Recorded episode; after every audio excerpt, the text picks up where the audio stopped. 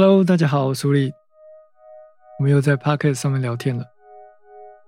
嗯，这个礼拜呢，一样是在礼拜二，我才有时间来录这个 Podcast，因为在这次的双十连假呢，我跟我以前组团的贝斯手呢，从台北骑到了日月潭，然后在那边住一天呢，再一起骑摩托车骑到花莲，啊，花莲的一间呃，算是。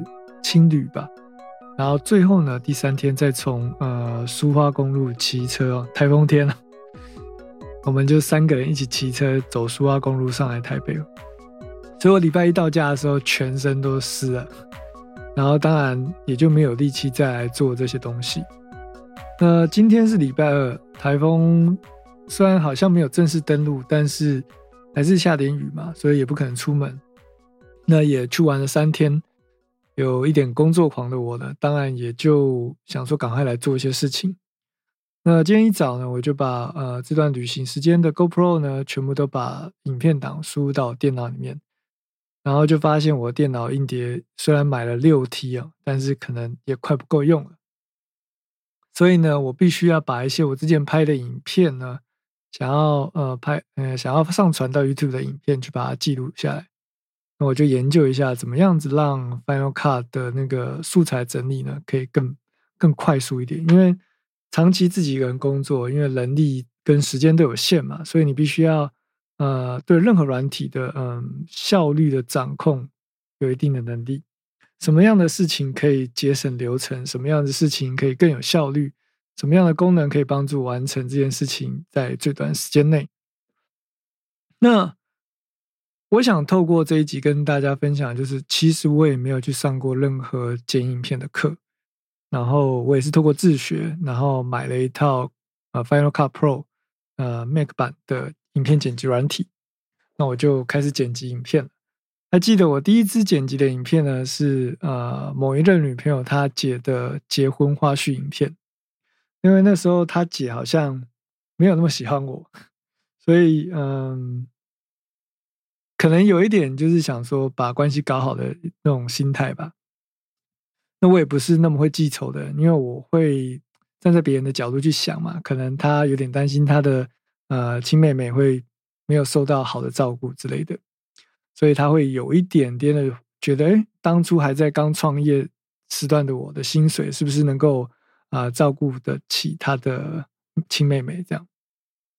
那那时候我们就讲太远了。那时候我就帮他剪他的呃结婚的花絮影片，然后就想说，那我就买一个 Final Cut Pro。然后当时女朋友还说：“哎，你干嘛花那么多钱呢？”可是我想说，既然要做一件事情，就要把它做好嘛。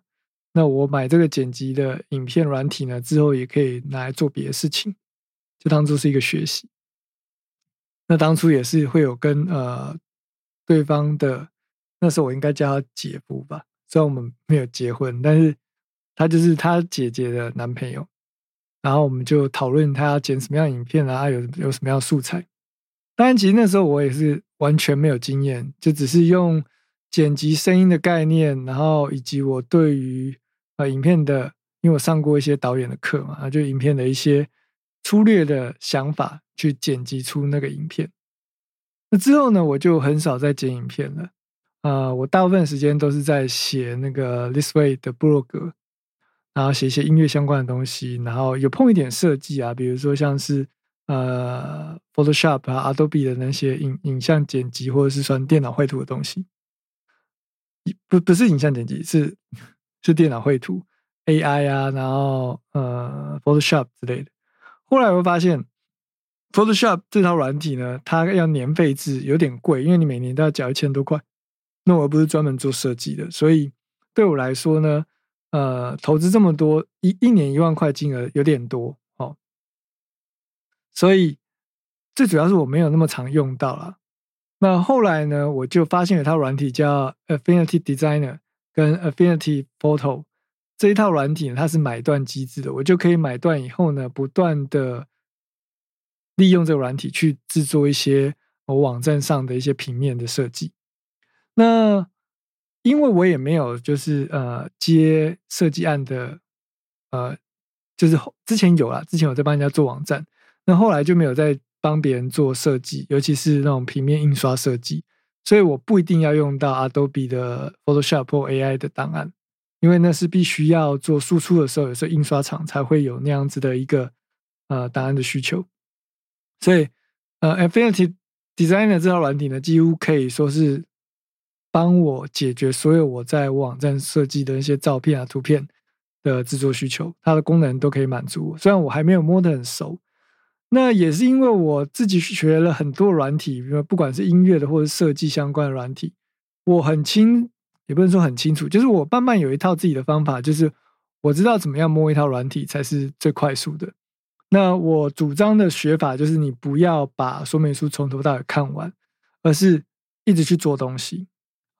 比如说像我呃，一直一直去做那些呃 blog 的影片，呃，不是影片的照片啊，或者是我做一些。看一些杂志，他们都怎么样做编排？那软体要怎么样写教学？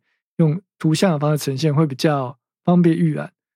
所以，其实我在写这些部落格的同时呢，我就一直在学习一些新的东西。那因为这样呢，就越做越好嘛。所以我才突然想到，我今天这个 podcast 的主题应该要来跟大家分享说，你不应该等到你觉得你准备好了才去做这件事情，不管是做音乐好，或者是做设计也好。而是你要不断的去练习，就好像有时候我会在网络上看到一些呃剪影片的影剪影片的影片也好，或者是呃做音乐的影教学影片也好，如果你只是看，你没有去实做，你是不会进步的。所以你必须要不断的去 try。那你一开始作品可能不好，但是你要找一些目标让你去完成。就好像我现在一开始我有两个 YouTube channel 嘛，一个是 This Way 李思维的 YouTube channel，一个是我自己啊 Mr. Wu 的 YouTube channel。那 Mr. Wu 那个 channel 本来我想要做一些我喜欢的设计，比如说我做网站啊，或者是呃分享一些我怎么去经营我的网站的一些内容。可是没有人要看，可能是我陈述的方式太无聊，或者是。太目标导向，所以观看率一直上不来。然后也有可能是还还不够长吧，经验还不够多。但是就不管，有时间就做。那后来呢？是因为我拍了一个嗯机车影片，是记录我买摩托车的一些心得，还有呃一些经验的分享啊。突然有很多的观看率啊，大概有一支影片现在已经到两万多的观看率。跟我自己做呃音乐制作相关的教学影片呢，还是呃设计相关教学影片的那个流量是没有办法没办法比的。那也也许这是一个机运啦。那这又让我想到，就是我听了呃有一个 podcast 叫古埃，他在某一集里面讲到说，人生就好像掷骰子一样。这句话我印象特别深刻，就是你不一定每次都掷到最大点数，所以你要一直掷。一直去不断的掷骰子，直到你直直到最大的点数为止。就好像我们人生当中，你有很多想做的事情，但有也许你不一定可以在这件事情上面成功。那你就要去尝试，在你所有的优点里面，你可以去发挥哪一项，或是哪一项刚好有机遇让你能够被看见。所以后来我这个呃个人的这个 Mystery 的 YouTube channel 呢，我就慢慢转型转成机车 YouTube。因为我发现后来大概现目前有大概五百多订阅吧，后来的大概两两三百订阅基本上都是来看机车影片的，所以它已经占了我订阅数里面的半数以上，也导致于我尝试交叉尝试说，我一部分拍我制作 YouTube 影片的过程，一部分拍啊机车的 YouTube 影片，然后把它做剪辑整理上传。然后 A/B test 看看到底哪一个流量比较多，或到底哪一个比较多人想看。那 YouTube 本来它就是一个比较娱乐倾向的影片平台，所以你要在上面看教学影片，其实是需要非常耐得住性子，然后有很强大的学习的意志，你才有可能在你下班之后再去学一个软体，啊，对不对？我是这样猜想啊，那如果你有其他想法，你可以在这几个 podcast 或者是呃我这一则贴文的脸书贴文下面做回复，告诉我你怎么想的。那后来呢？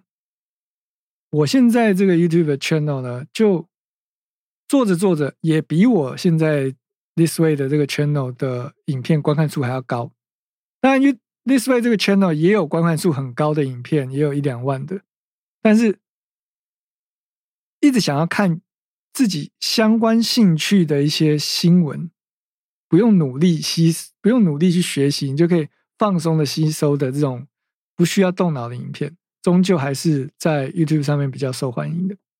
那这是我的假想，也有可能呃曝光率还不够，所以难免会有一种心态，就是说，那我既然要做，我为什么不做比较多人要看的东西，对不对？但是我当然也是会有一部分的期望，是希望说，呃，This Way，This Way 这个 channel 也能够起来。然后也能够做一些有意义的东西。坦白说，我做 YouTube channel 不是因为赚钱，而是因为我觉得我们人的一生就只有一次。今天如果假设有一天我生病或死亡，离开这个世界，我对这个社会、对这个世界有什么贡献？我能够留下什么东西？什么都留不下来，因为我的我的那个我的网站呢的这些文章啊。我也必须要缴那个网络的网站的租用费用嘛，然后是不是租用费用？所以如果我死掉，就没有人缴这个费用，那这文章可能就会消失在这个世界上。所以假设 YouTube 这间公司它不要倒，那因为我们现在当 YouTube 是不用缴费给呃 Google 的这间公司的，所以你你放在上面的内容呢，是它给你免费使用，免费使用它的空间，免费使用它的平台。那假如今天有一天我挂了，只要 YouTube 没倒，那我的一些想法、跟一些回忆、跟一些作品就会一直放在上面。那也许呃，可以当做一个我曾经来到这个世界上的一个证明。这是我想要做 YouTube 或者是想要写书的一些其中一个原因了。好，跟大家分享。那最后再回到我今天最想要分享的事情，就是说，即使是我一个。呃，没有学过任何影片剪辑技术或者是课程的人呢，都可以透过自学学会呃如何使用 Final Cut Pro，然后如何学会嗯 Studio One Logic。所以现在网络上的资源那么多，你一定也可以。但如果万一你没有那么强大的自制力，或者是你不能像我一样每天都不断的做一些东西出来的话，你的进步会有点缓慢。那这时候如果你需要一对一的课程的话，找到一个好的老师，确实可以帮助你省蛮多时间。我记得曾经在有一集我有提到说，我们人的一生啊，其实能够活的天数其实并不多，大概也就两万多天。那有些人可能会问我说，怎么知道是这个数字？因为呢，嗯，一年就三百六十五天嘛。那据说现在台湾男性平均寿命最最高是大概七七十几岁嘛。那你就用。七十几，假设你想要活到七十岁，那你就去算一下，你还有一年三十六天，你还有多少天可以活？那如果是我现在，大概也只剩下，大概已经过了一半了啊，大概只剩下一万多天了。所以在这一万多天里面呢，我还有多少时间可以做我想要做的事情？如果一个礼拜上传一部 YouTube 的影片，或者是一集的 Podcast。其实我也没有办法做很多集，但是我也没有办法在每天去不断的做这样的事情，因为我还有其他工作，我还要教课，所以我没有办法全心全意的去制造一些内容。那制造内容本身目前也没有办法替我带来收入养活我自己，所以我还是得教课。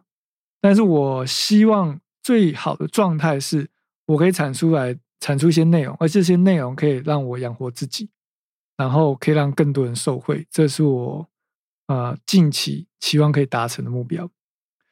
那我也希望就是在听我 podcast 的大家呢，如果你有想要做的事情，你就马上去做吧，不要等啊，因为我们都不知道自己可以活多久，或者是呃还有多少时间可以去做我们想要做的事情。也许将来你虽然还是活得很健康，可是你会有家庭，你有小孩，你就没有办法做这些事情。